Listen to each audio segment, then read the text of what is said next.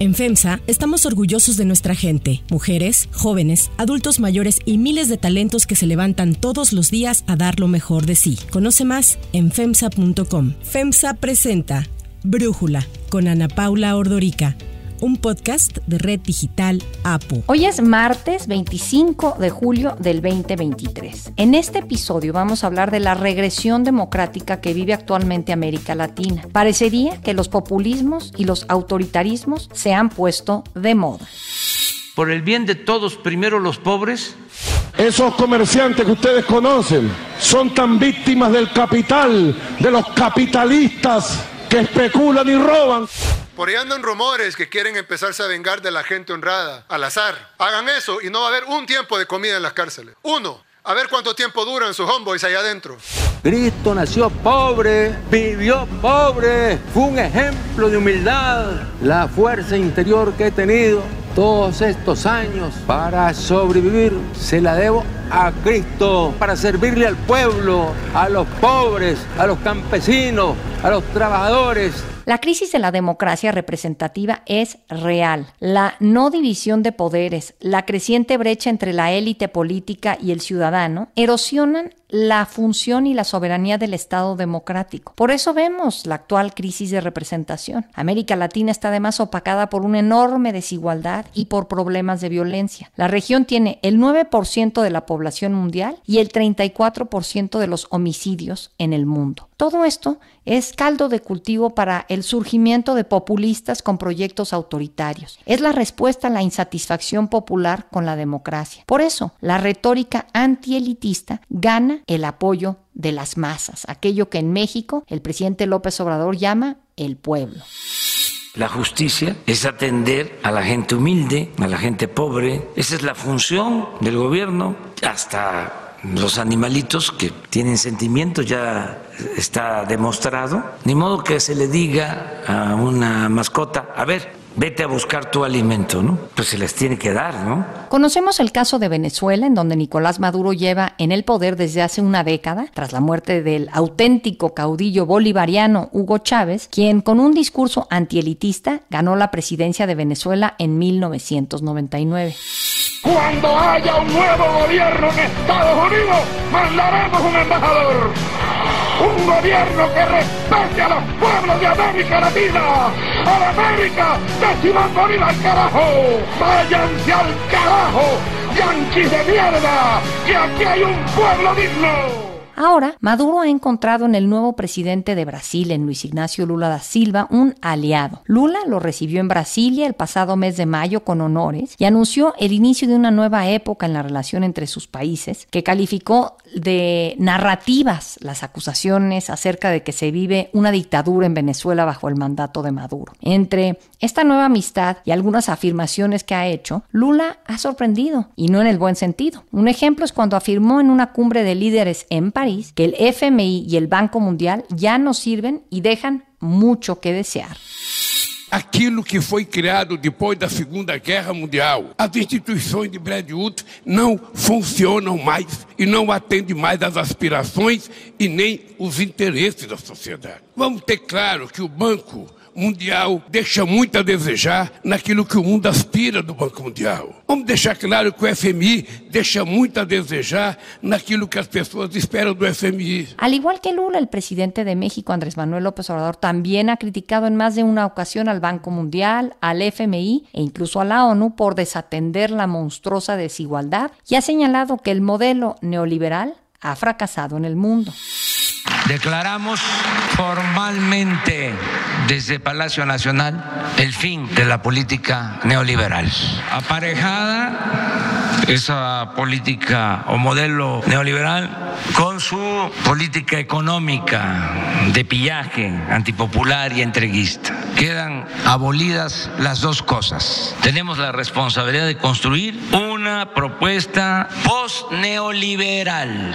Otros países ejemplos de autoritarismo en la región son Nicaragua, con la pareja de Daniel Ortega y su esposa, la vicepresidenta Rosario Murillo, y obviamente Cuba. En El Salvador, el presidente Nayib Bukele se describe a sí mismo como el dictador más popular del mundo. Su país atraviesa por un grave problema de inseguridad. Ante el reclamo de los ciudadanos de que esto se resuelva, el presidente aplicó un régimen de excepción vigente desde hace más de un año. Como consecuencia, más de 75 mil personas han sido arrestadas sin el debido proceso y ha habido más de 150 muertes en custodia en circunstancias poco claras. Todo esto se debe a que Bukele tomó con las Fuerzas Armadas la Asamblea Legislativa y controla el Poder Judicial. A esto, el país registra un alza en el número de homicidios derivado de negociaciones fallidas con las pandillas. La solución para Bukele fue construir en tiempo récord la que denominó la cárcel más grande de América. Por si esto fuera poco, recientemente anunció su candidatura a la reelección, a pesar de ser inconstitucional. En Argentina, el presidente Alberto Fernández ha sido acusado de pasar del autoritarismo kirchnerista al chavismo, comparándolo con Hugo Chávez, quien al asumir el poder en Venezuela desarticuló el poder judicial y la Suprema Corte. Con una inflación que durante su mandato ha superado el 100% anual, una pobreza que golpea más del 40% de la población y desequilibrios en las cuentas públicas, muchos califican al gobierno de Fernández como uno de los peores en la historia de Argentina. Y en Perú hemos visto la destitución y el encarcelamiento del hoy expresidente Pedro Castillo cuando quiso disolver el Congreso para redactar una nueva constitución. Atención al reclamo ciudadano a lo largo y ancho del país tomamos la decisión de establecer un gobierno de excepción orientado a restablecer el Estado de Derecho y la democracia, a cuyo efecto se dictan las siguientes medidas. Disolver temporalmente el Congreso de la República e instaurar un gobierno de emergencia excepcional. Convocar en el más breve plazo a elecciones para un nuevo Congreso con facultades constituyentes para elaborar una nueva Constitución en un plazo no mayor de nueve meses. A partir de la fecha y hasta que se instaure el nuevo Congreso de la República, se gobernará mediante decretos ley. El análisis. Para hablar de estos gobiernos autoritarios y o populistas en América Latina, le agradezco a Rodrigo Castro Cornejo, profesor investigador de la División de Estudios Políticos del CIDE, platicar con nosotros. Rodrigo, yo recuerdo en el 2005 que hubo una ola de elecciones en América Latina en donde se habló de pues, una panacea casi de la democracia en la zona. Y pues duró poco, ¿no? Gracias, gracias Ana Paula. Pues sí, digamos que eso tienen muchas las elecciones. De repente obviamente hay júbilo, después de una jornada electoral las expectativas están ciertamente eh, positivas, pero después, digo, hay que construir gobiernos, hay que construir gabinetes, en muchos casos sin necesariamente una mayoría en los congresos, y resulta que gobernar es bastante difícil. Y eso ha sucedido con gobiernos de izquierda, de derecha. Digo, lo que decías ahorita, por ejemplo, en el caso de la izquierda chilena, que se veía con una expectativa impresionante de renovación, incluso eh, la posible eh, escritura de una nueva constitución y al final, pues resulta que el proceso constituyente fue muy difícil. Habla Gabriel Boric, presidente de Chile. El segundo mensaje del pueblo chileno es que no quedó satisfecho con la propuesta de constitución que la convención le presentó a Chile y por ende ha decidido rechazarla de manera clara en las urnas. Esta decisión de los chilenos y chilenas exige a nuestras instituciones y actores políticos que trabajemos con más empeño, con más diálogo, con más respeto y cariño. La aprobación eh, del presidente chileno también ya está muy, muy débil respecto a cómo inició. Entonces, digo, son los procesos que suelen suceder en general en las elecciones, tanto cuando gobierna la izquierda y la derecha. Lo interesante es ver, como, como tú dices, cómo muchos gobiernos de izquierda han sido electoralmente muy exitosos en los últimos años. Ahora, yo siento que, por ejemplo, en México hablamos mucho del pequeño priista que todos llevamos dentro para explicar, pues, por qué la corrupción tan presente en nuestra sociedad y por qué de alguna manera le damos poder a los políticos, a los presidentes, eh, un poder, pues en este caso con Andrés Manuel López Obrador, parece que muchos quisieran regresar a los años de la hegemonía del PRI, ¿no? Como una añoranza por el caudillo. El poder solo tiene sentido y se convierte en virtud cuando se pone al servicio de los demás. Que era lo que comentaba un poco antes. Yo quería preguntarte, pues si volteamos a ver a toda América Latina, parece que esto no puede ser nada más el pequeño priista de los mexicanos, ¿no? O sea, ¿por qué América Latina eh, se ve esta regresión en materia política? Exacto, y tiene que ver mucho, uno, hay que decirlo, son democracias que han sido, digo, hubo transiciones a la democracia en los 90, en los 2000 en América Latina, pero hay que decirlo, son democracias de bastante baja calidad, que tienen muchísimos problemas, malos resultados en economía, en, de repente en inflación, o de repente que los estados no tienen el monopolio de la fuerza, de repente hay paramilitares o organizaciones criminales compitiendo con estos gobiernos, o son estados realmente muy débiles donde no pueden asegurar la seguridad de los ciudadanos. ¿Y qué pasa ante estas situaciones? Pues de repente los electorados ven que los partidos tradicionales no están funcionando, que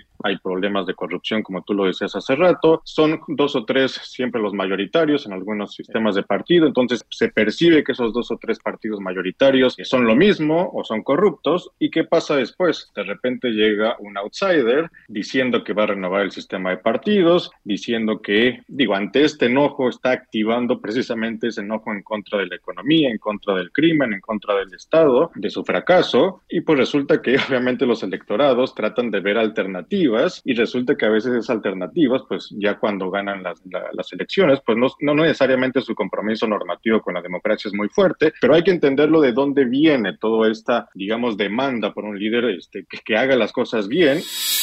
Agradecerles mucho por la confianza, decirles que no les voy a traicionar, no se van a decepcionar de nosotros, no les voy a fallar, voy a estar a la altura de ustedes, porque amor con amor se paga es un poco dado el fracaso de partidos políticos, de élites políticas, etcétera, etcétera. Y hay algo que eh, también me sorprende de México, pero te digo, creo que no es exclusivo de nuestro país, y es la, la tolerancia que tenemos los ciudadanos a los abusos de la clase política, a la corrupción, a las fallas en el cumplimiento del Estado de Derecho. ¿Por qué? ¿Hay alguna explicación, Rodrigo? Sí, sin duda. Hay, hay, varias explicaciones que hay en, estudios de opinión pública, por ejemplo, de corrupción. Resulta que todos son, toda la gente es muy crítica de la corrupción y dice que los gobiernos son corruptos y critica a las élites y critica a los candidatos, pero resulta que cuando su partido político gana las elecciones y su, bueno, su presidente comete actos de corrupción, resulta que los perdona. ¿Por qué? Porque en el momento que alguien de su propio partido comete los mismos actos de corrupción, pues resulta que ya la gente o lo justifica o lo tolera o simplemente dice, no, eso no es corrupción. ¿Por qué? Porque fue el de su partido político. Entonces tiene una lealtad primero a su identidad partidista, a su ideología, y ya no juzga de manera igual si ese acto, por ejemplo, de corrupción lo hubiera hecho algo de, ah, lo, hubiera, lo hubiera hecho alguien de otro partido político. O a veces también sucede, hay otra explicación muy importante en Latinoamérica, es, ok,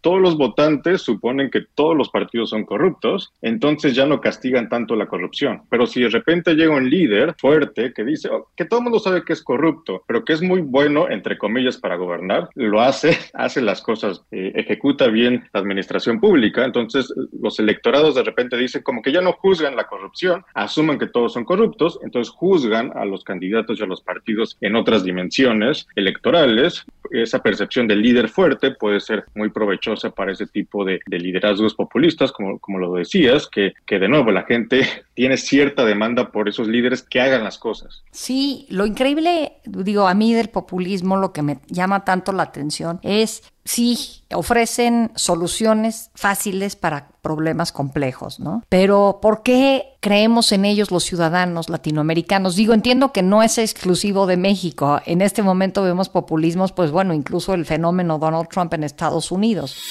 And that's why I'm here today. That's why I'm standing before you because we are going to finish what we started. We started something that was America. We're going to complete the mission. We're going to see this battle through to ultimate victory. We're going to make America great again. Pero pensando en el caso mexicano y latinoamericano, ¿por qué? Ahí tiene que ver con una por ejemplo, en el caso mexicano, que es muy parecido a lo que ha sucedido en otros casos latinoamericanos, por ejemplo, en el caso de Venezuela, había dos partidos durante los 80, durante los 90, que eran mayoritarios, COPEI y el Partido de Acción Democrática, que de repente todo el mundo los percibía, uno, muy parecidos y dos, corruptos, con muchísimos escándalos de corrupción. Y luego, con esa cantidad de petróleo que tenía de repente eh, Venezuela en su, en su momento, sobre todo durante los booms de materias primas, la gente percibía que uno, no había redistribuido redistribución de todo lo que salía de ese presupuesto del petróleo, veía que las élites políticas literalmente se convertían en millonarios y, de nuevo, no era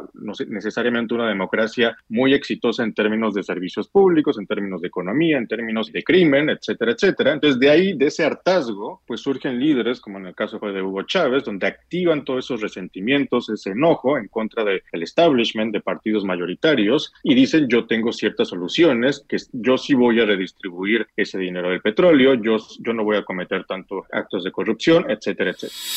Habla Hugo Chávez, expresidente de Venezuela. Cuando yo los veo, cuando ustedes me ven, ya yo siento algo que me dice Chávez, ya tú no eres Chávez. Tú eres un pueblo, Chávez se hizo pueblo. Yo me siento encarnado en ustedes. Y es algo parecido un poco a lo que sucedió en el caso mexicano. De repente el hartazgo, sobre todo los últimos seis años antes del López Obradorismo, escándalos de corrupción. Digo, ¿cuántos gobernadores peristas acabaron en la cárcel durante el sexenio de Peña Nieto? Eh, la Casa Blanca, Ayotzinapa. Entonces de repente se da cierto hartazgo y luego, hay que decirlo, justificado o no, se da esa percepción de que el PAN y el PRI son exactamente lo mismo para reafirmar mi dicho de que son lo mismo los del PRI y los del PAN arriba en la cúpula del poder que comen en el mismo plato, que es la misma mafia.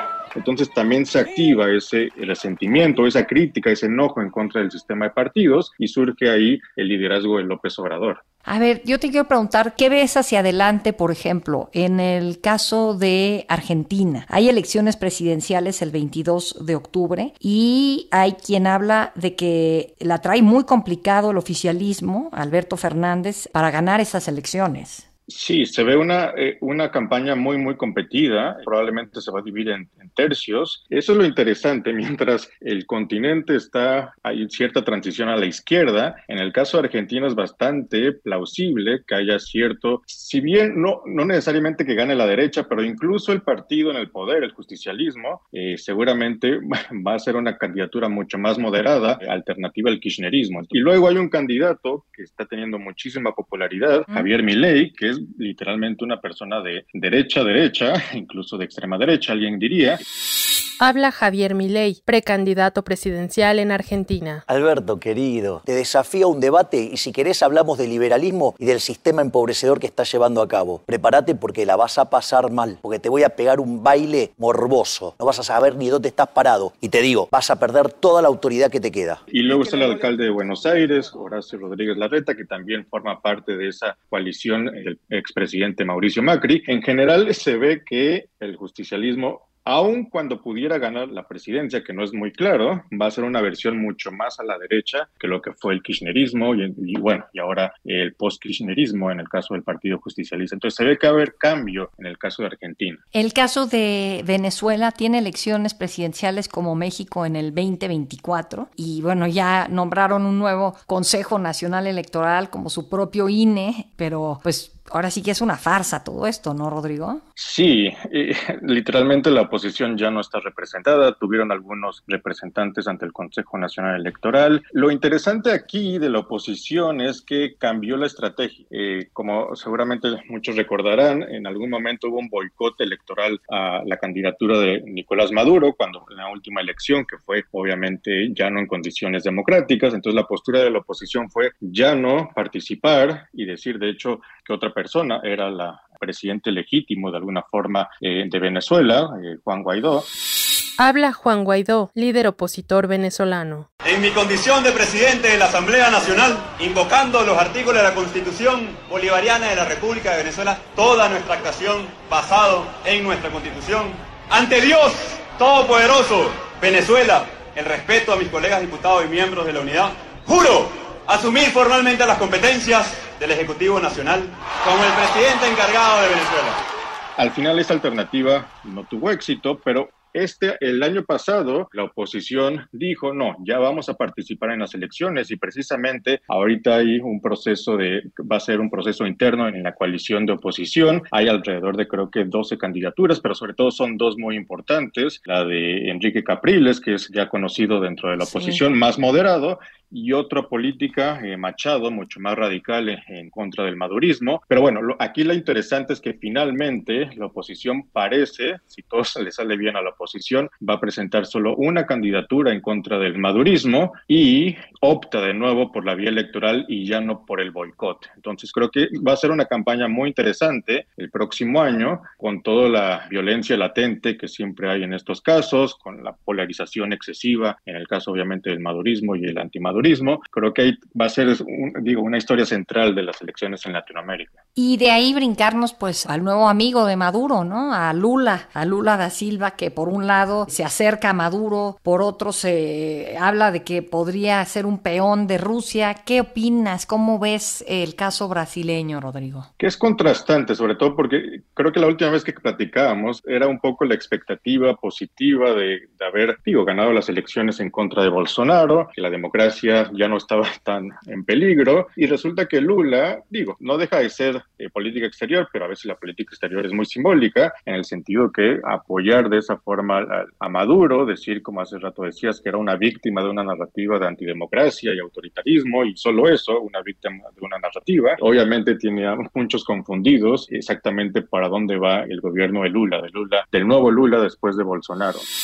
Habla Luis Ignacio Lula da Silva, presidente de Brasil. Que eu achava a coisa mais absurda do mundo para as pessoas que defendem a democracia era as pessoas negarem que você era presidente da Venezuela, tendo sido eleito pelo povo, e o cidadão que foi eleito para ser deputado fosse reconhecido como presidente da Venezuela. También esa posición muy ambigua respecto a la guerra en Ucrania, que todo el mundo está traduciendo esa ambivalencia como digo, no quiere criticar abiertamente a, Putin, a, Rusia, y eso, de nuevo, que si bien la política exterior brasileña siempre ha ido en esa dirección, más como no me voy a comprometer entre esas dos posiciones, voy a tratar de liderar pláticas de paz, pero ha sido una posición que creo que muchos en, Latinoamérica y obviamente Estados Unidos dirían que no es la ideal, sobre todo para alguien que estaban esperando eh, que regresara al poder después de la época de Bolsonaro y que ahora está, digamos, un poco generando ruido innecesario cuando creo que la agenda interna también debería ser mucho más profunda en el caso de, Brasil. Y en todo esto, ¿cómo has visto Estados Unidos? A un Joe Biden que cuando Obama fue presidente, pues fue el encargado de la región de América Latina, básicamente, ¿no? Visitó México dos o tres ocasiones, viajó al resto de América Latina, eh, Biden como vicepresidente, y ya llega a la Casa Blanca y cómo lo ha hecho con América Latina. Me da la impresión de que con tanto conflicto geopolítico en el mundo, como que no le ponen mucha atención a América Latina. Hay problemas, pero no tan graves para los intereses de Estados Unidos. Exacto. Con tanto, de repente, tanto episodio a nivel mundial, no necesariamente es la prioridad del caso Latinoamérica, latinoamericano. Obviamente, el caso de la frontera en, Estados Unidos y México sí es primordial para la agenda de Biden, pero mucho más allá de esos temas, en realidad no tanto. Va, pero hay una excepción que creo que hace algunas semanas oímos en muchos medios de comunicación, la postura un poco bajo la sombra del gobierno norteamericano, justamente en la campaña de Bolsonaro y Lula, mandó un mensaje muy claro a la candidatura de Bolsonaro que no iba a apoyar esas, digamos, movilizaciones en contra de Lula, que no iba a apoyar eh, de ninguna manera que Bolsonaro dijera que fue una elección ilegítima en la que Lula hubiera, eh, había ganado. Habla Joe Biden, presidente de los Estados Unidos. Both our nations' strong democracies have been tested of late, very much tested, and our institutions are put in jeopardy. Both the United States and Brazil, democracy prevailed. When we spoke in January, I affirmed my commitment to our relationship, and uh, when we spoke about our mutual agendas, they sound very similar. I affirmed the United States' unwavering support for Brazil's democracy and respect for the free will of the Brazilian people. Eso es muy contrastante porque seguramente si hubiera estado Trump en la presidencia, seguramente no hubiéramos visto esa posición, hubiera sido una posición mucho más pro Bolsonaro. Entonces, si bien Latinoamérica no es necesariamente una prioridad, al menos, eso creo que es lo importante de una eh, presidencia de Biden vis a vis una presidencia de Trump, es una presidencia que sí le importa cuando hay crisis democráticas en la región, algo que a Trump no le hubiera importado en lo más mínimo, al menos a Biden, y eso creo que siempre se le ha reconocido, que es una persona que tiene un compromiso normativo con la democracia, no solamente en Estados Unidos, pero en general en la región, y eso creo que es importante. Rodrigo Castro Cornejo, muchísimas gracias por darnos ahora sí que esta barnizada por la política de América Latina para Brújula. Muchísimas gracias por la invitación. Si te gusta escuchar Brújula, te invitamos a que te suscribas en tu aplicación favorita o que descargues la aplicación Apo Digital. Es totalmente gratis y si te suscribes será más fácil para ti escucharnos. Además, nos puedes dejar un comentario o calificar el podcast para que sigamos creciendo y mejorando para ti. Para cerrar el episodio de hoy, los dejo con música de Metallica.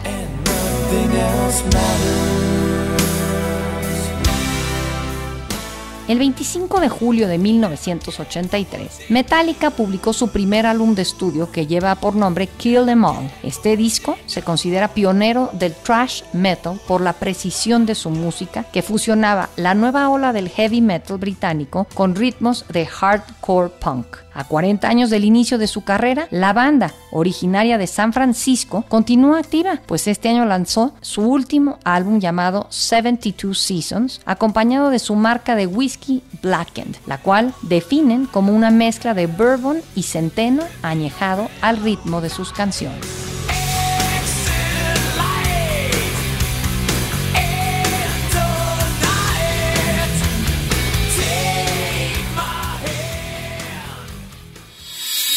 Soy Ana Paula Ordorica. Brújula es una producción de Red Digital APO. En la redacción, Ariadna Villalobos. En la coordinación y redacción, Christopher Chimar. Y en la edición, Cristian Soriano. Los esperamos mañana con la información más importante del día. Oxo, Farmacias ISA, Cruz Verde, Oxo Gas, Coca-Cola FEMSA, Invera, Torrey y PTM son algunas de las muchas empresas que crean más de 245 mil empleos tan solo en México y generan valor como parte de FEMSA. FEMSA presentó Brújula con Ana Paula Ordorica, un podcast de Red Digital APO.